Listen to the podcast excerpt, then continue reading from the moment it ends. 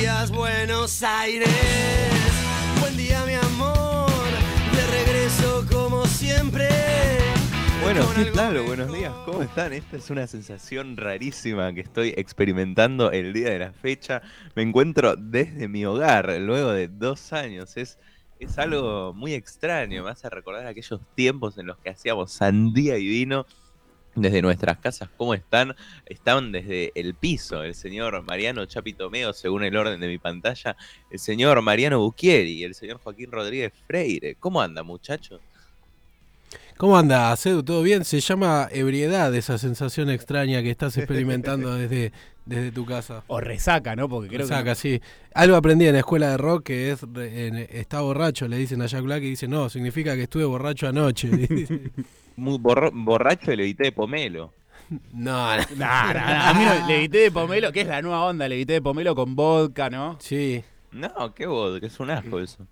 Uy, bueno, está bien, está bien. Entonces, ¿por qué estás en tu casa? Nos debes una explicación.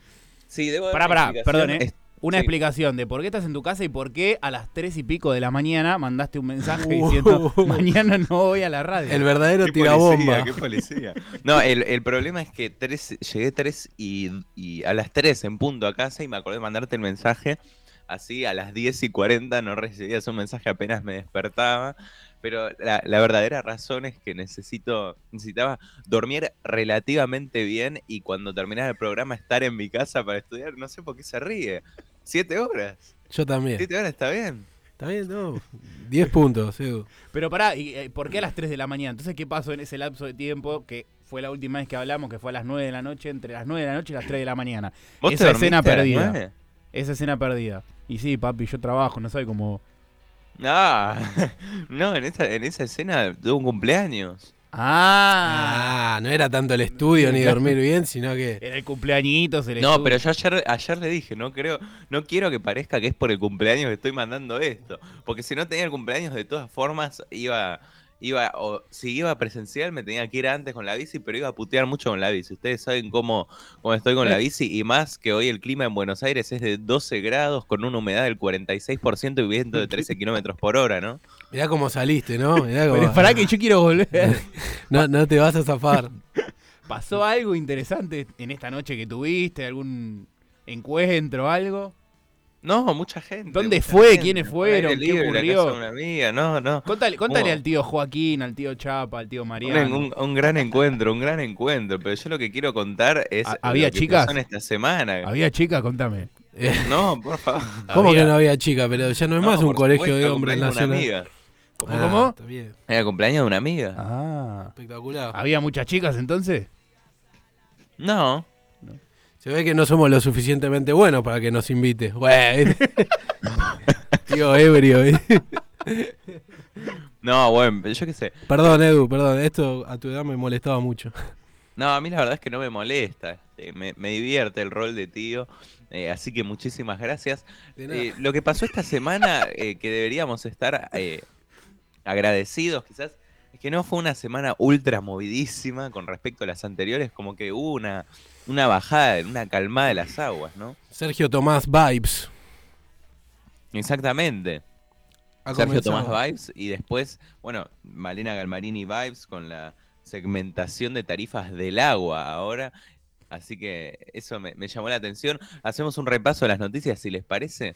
Sí, sí. ¿Saben ¿Por qué quiero empezar? Me gusta esto de tu Mundial. responsabilidad, Edu. ¿Por qué? Porque nosotros acá es como que estamos queriendo boicotear el programa cual adolescentes.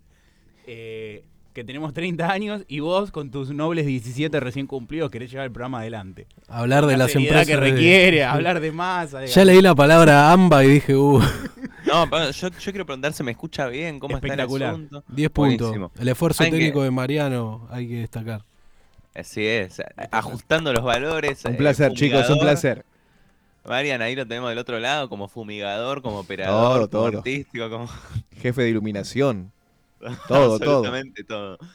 No, empezamos, empezamos. Por favor, la gente que está del otro lado quiere entender cómo es esto. Yo quiero empezar por algo que casi me afecta el día de ayer cuando estaba yendo a este cumpleaños, los transportes en AMBA. Hubo un paro de transporte a partir de las 10 de la noche. eh, anunciaron una retención de tareas nocturnas por el reclamo en los subsidios al transporte, ¿no? Sí, así es, de 10 de la noche a 5 de la mañana eh, cese de tareas, ¿no? Retención de tareas. De aquí, o sea, desde la noche de ayer viernes hasta que se solucione el conflicto. No es un paro de trabajadores, sino que es retención de tareas de las empresas por los conflictos con los subsidios. Por lo cual, y encima anunciado en la tarde de ayer viernes, por lo cual mucha gente como Edu que quería salir, o otra gente que quizás se quedó trabajando haciendo horas extras, se vio bastante perjudicada. Eh, obviamente es una cuestión de las empresas, ¿sí? Que no quieren ceder ni un poquito, no es una cuestión de los trabajadores el paro. De hecho, suelen ser eh, los paros que hacen los trabajadores en transporte eh, muchísimo más contemplativos con los trabajadores. Sabes que también eh, hubo un encuentro ahí que desde la producción se escribió, se les asignó el rol de tuiteros. Eso sí, hubo una semana muy polémica en esta red social que tanto amamos en este programa y que tantas alegrías nos ha dado, pero a veces nos da tristezas, pero siempre entretenimiento, eso seguro. Un fuerte cruce entre el periodista Alejandro Berkovich y Tomás Rebord, que Tomás Rebord no se clasifica como periodista, porque él no se autopercibe periodista. No, dice que es abogado. Abogado, claro. Y entre el abogado Tomás Rebord. Fue, fue un cruce importante por la entrevista a Fernando Vaca Narvaja. Ujú. Son, yo los veo. bueno, es- a ver, el cruce salió en Twitter igual. ¿No? Sí. En Twitter básicamente era Berkovich reprochándole lo condescendiente que fue con la entrevista reborda hacia Vaca Narvaja y que no profundizó en cuanto a la cuestión de eh, montoneros, ¿no? Y después hubo un, hubo un cruce con Martín Caparrós. Ah, eso no lo sabía. Caparrós también apareció en el medio. Sí, ya en una tónica más chistosa, no por parte de Caparrós que hablaba en serio, sino por lo que le contestaba Rebord, ¿no? Como que Caparrós llegó muy tarde a descubrir el programa de Rebord. No, entonces medio, me, me doy cuenta que hay un montón de fanáticos, decía, que tienen el, el usan como el el eslogan de Donald Trump, que es Make America Great Again, y acá usan el Haciendo Argentina Grande otra vez, que es el nombre de, que, bueno, el eslogan que utiliza, claro, Maga, Make Argentina Great Again, que usa el amigo Rebord ahí en, en Nacional Rock. Pero, eh, Claro, igual. sí, ¿Cómo te cae raro- Caparrós, a Joaquín? ¿a mí? Sí. No, no. ¿Es, tu- ¿Es como una especie también de placer culposo estilo Niembro? O... No, no, ni siquiera, no, A Niembro me lo disfruto más. No, Me no, me, me gusta, me da placer leerlo cuando, no, eso sí. cuando habla de cosas que no son él, o sea que muy poco casi.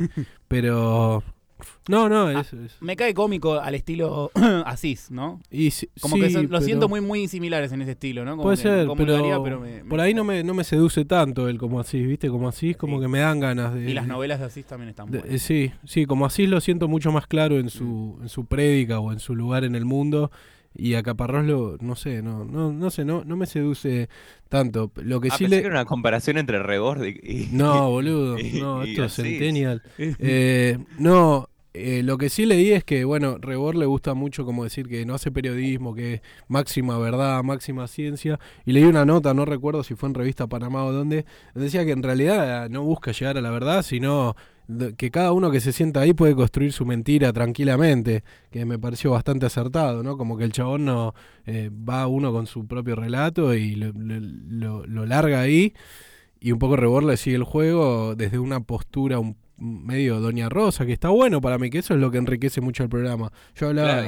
Sí, Además, esa cosa de no dejarle al espectador sacar sus conclusiones cuando ve una nota, ¿viste? El para mí ese no tiene que ser el rol del periodista, aunque Re- Rebord no sea periodista, por eso me parece que Hoy- la nota fue buena. Hoy Igual, día, perdón, eh, hoy día hay dos programas muy eh, vistos en redes re- de entrevistas. Uno es el de Rebord, el método Rebord, y el otro es eh, Caja Negra. Mm. ¿Cuál es la particularidad que tienen estos dos programas? che, parecemos tres viejos descubriendo un programa de radio que están... No, con- No, no. vos la trajiste a Vos colación, trajiste- ¿eh? Lo que estoy diciendo es otra cuestión. Que, ¿Cuál es la particularidad que tienen estos programas? dejan sacar las conclusiones al espectador. Y además dejan como en el rol protagónico, le estoy preguntando acá a Joaquín, que es Ah. periodista, dejan en el rol protagónico al entrevistado, que de última a la gente no le interesa escuchar la opinión o la editorial Sí, pero aburrida de Berkovich, me incluso, No, incluso en la comparativa de esos dos se nota que Julio Leiva es periodista profesional Y, y el otro no. Que tampoco es tan difícil, pero se nota que Leiva prepara las entrevistas. eh, eh, digo,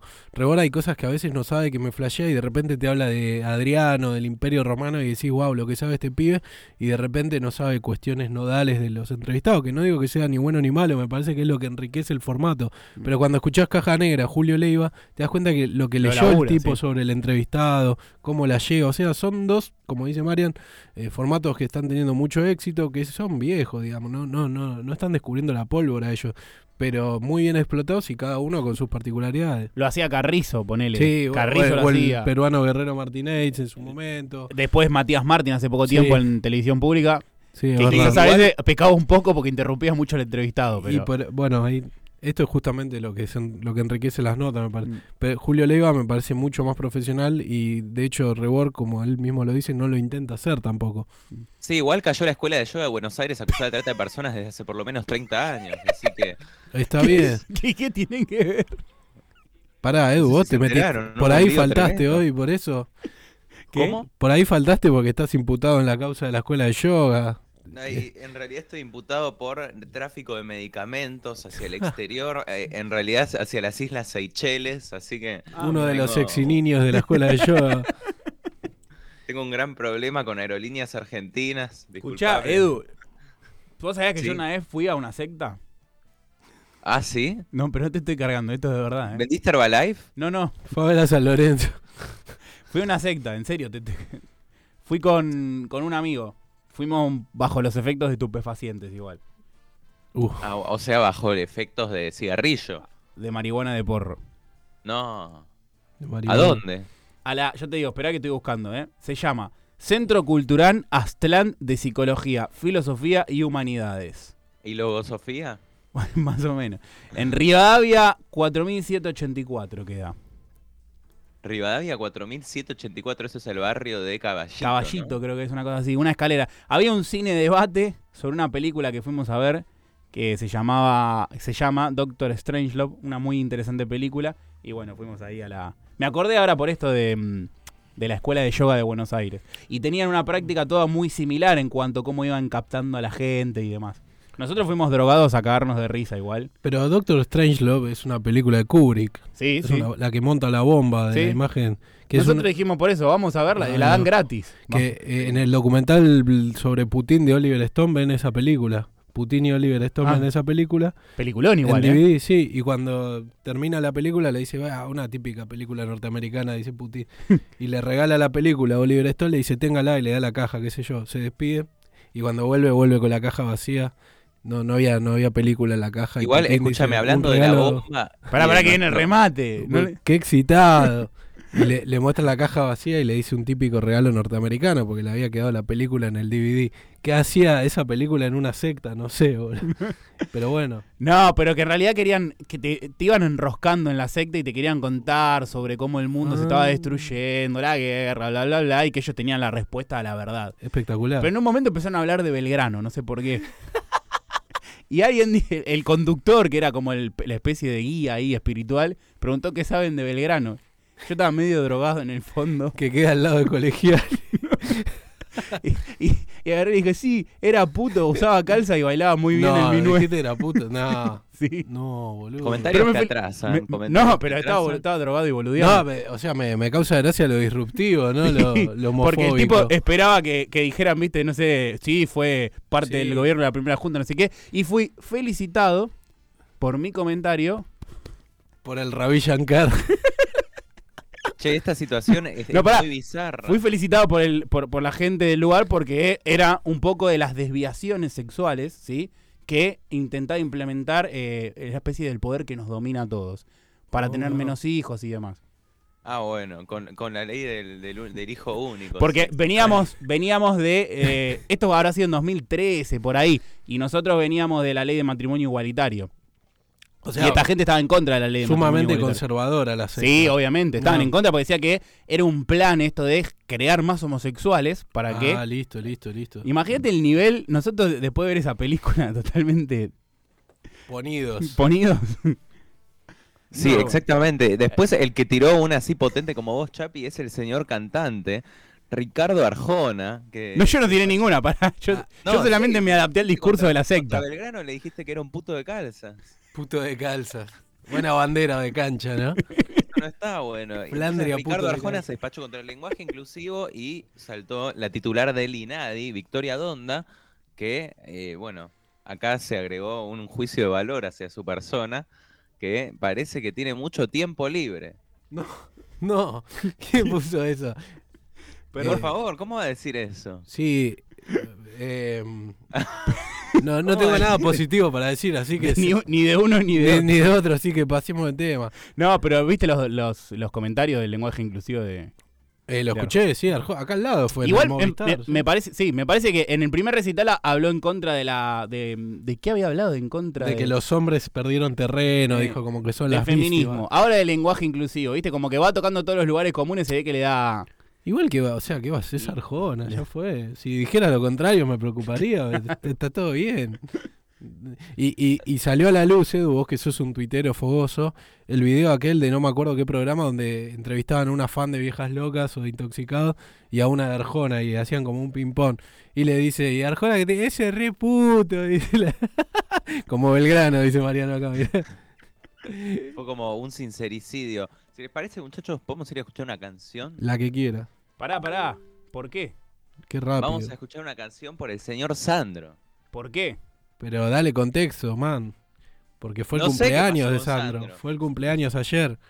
Mirá, pasaron muchas cosas. Hoy cumple Ro- Robert Plant, 60 y- 74 años. ¿Sabés quién es Robert Plant, Edu? Sí, sí, del Led Zeppelin. Muy bien. Igual. Sandro es más grande. Sí. Eh, desde el 2021, hoy día, se celebra el Día de la Papa Frita, el Día Mundial de la Papa Frita, Edu. Y ayer hubiera cumplido 68 años el gitano de América, el señor Sandro. Ámolo. Así que para conmemorar a Sandro, a Sandro le mandamos un gran saludo en su día que en realidad ya pasó y vamos a escuchar Pájaro Nocturno. Así es. Muchísimas gracias.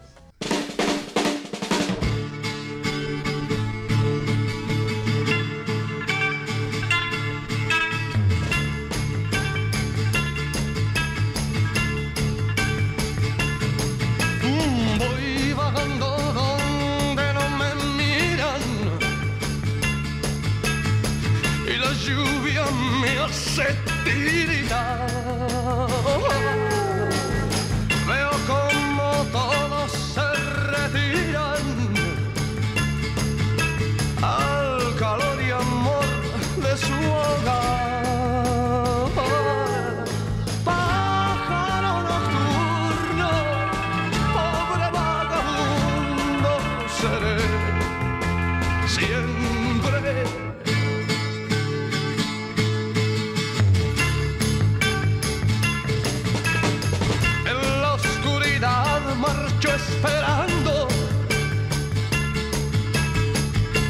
Este sol que me calentará. y los uniformes esquivando que las leyes hacen respetar.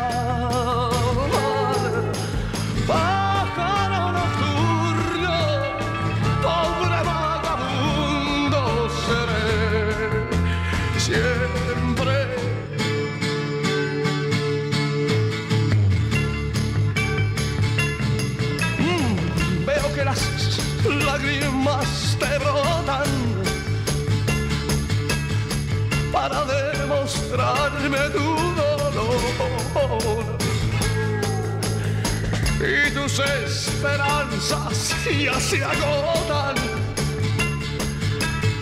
sin poder creer en nuestro amor. Pájaro nocturno, pobre vagabundo, seré.